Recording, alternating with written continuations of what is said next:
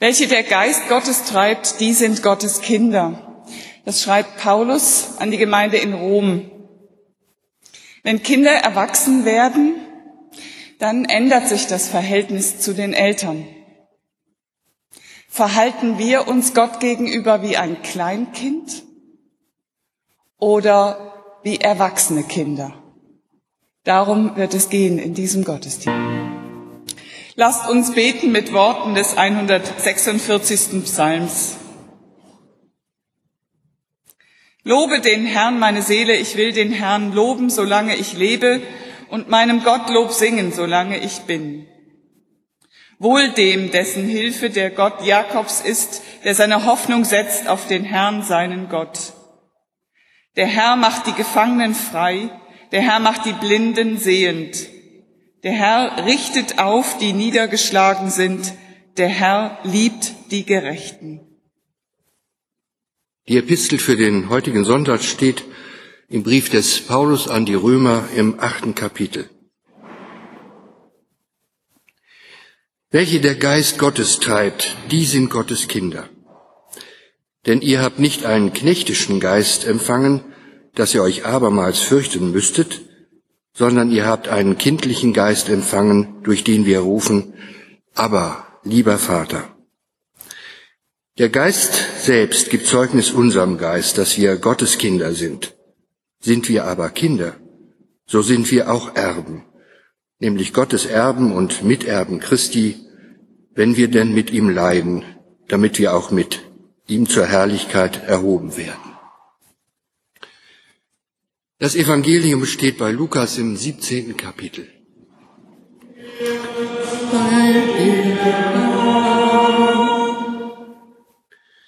Es begab sich, als Jesus nach Jerusalem wanderte, dass er durch Samarien und Galiläa hinzog. Und als er in ein Dorf kam, begegneten ihm zehn aussätzige Männer, die standen von ferne und erhoben ihre Stimme und sprachen, Jesus, lieber Meister, erbarme dich unser. Und als er sie sah, sprach er zu ihnen, Geht hin und zeigt euch den Priestern. Und es geschah, als sie hingingen, da wurden sie rein. Einer aber unter ihnen, als er sah, dass er gesund geworden war, kehrte er um und pries Gott mit lauter Stimme und fiel nieder auf sein Angesicht zu Jesu Füßen und dankte ihm. Und das war ein Samariter. Jesus aber antwortete und sprach, sind nicht die zehn rein geworden?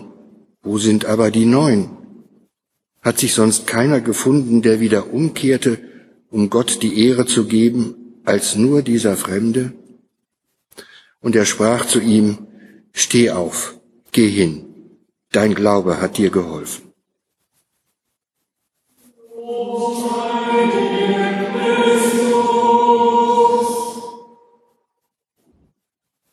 Die Gnade unseres Herrn Jesus Christus und die Liebe Gottes und die Gemeinschaft des Heiligen Geistes sei mit euch allen.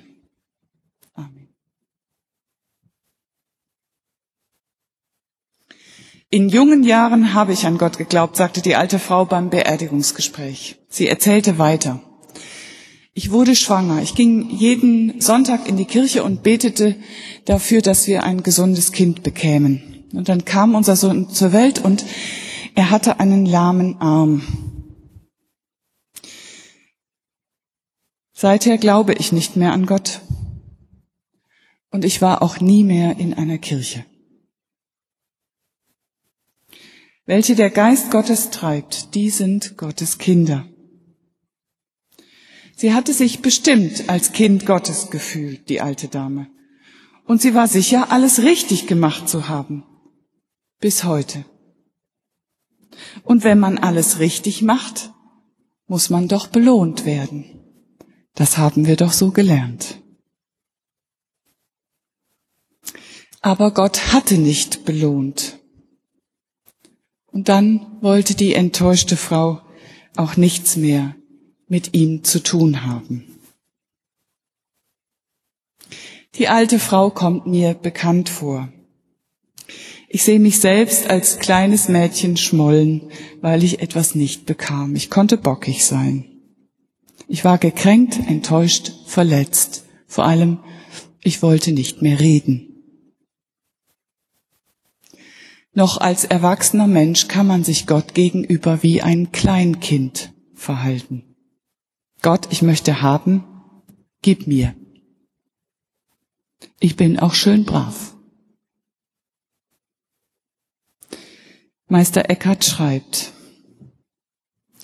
manche Leute wollen Gott mit den Augen ansehen, mit denen sie eine Kuh ansehen und wollen Gott lieben, wie sie eine Kuh lieben. Die liebst du wegen der Milch und des Käses und deines eigenen Nutzens. So halten es alle jene Leute, die Gott um äußeren Reichtums oder inneren Trostes willen lieben. Die aber lieben Gott nicht recht, sondern sie lieben ihren Eigennutz.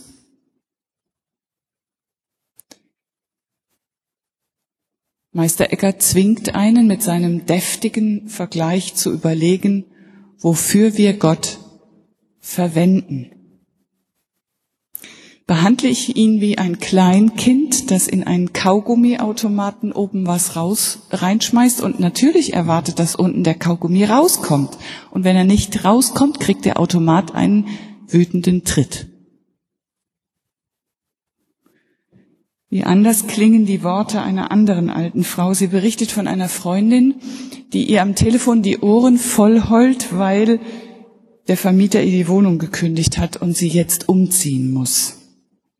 Sei doch froh, sagt die alte Dame. Du ziehst jetzt eine Wohnung, die, in eine Wohnung, die ebenerdig ist. Du wirst doch auch nicht jünger. Das hat sich der liebe Gott doch gut ausgedacht. Freiwillig wärst du doch nie aus deiner Wohnung ausgezogen. Das Vertrauen dieser alten Dame in Gott ist grenzenlos.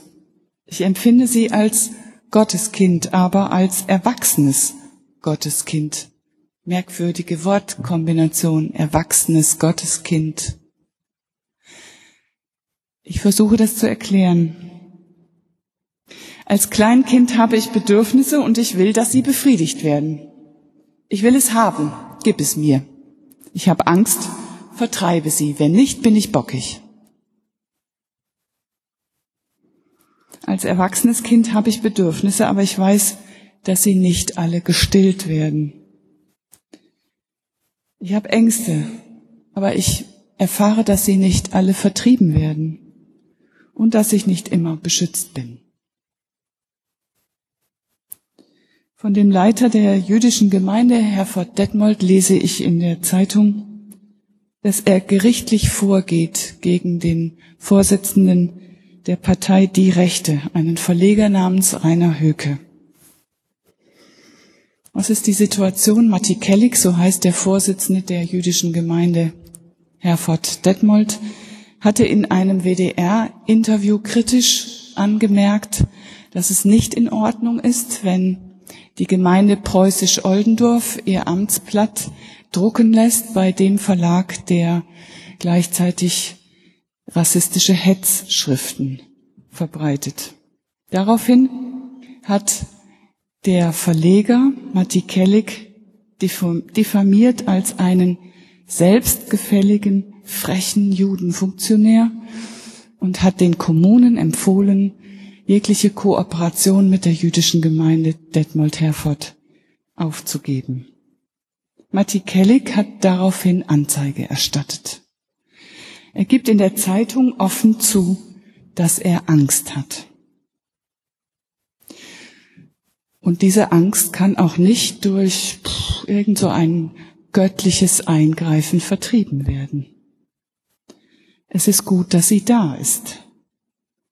Lässt sie doch einen die Bedrohung durch eine zunehmend fremdenfeindliches Denken ernst nehmen.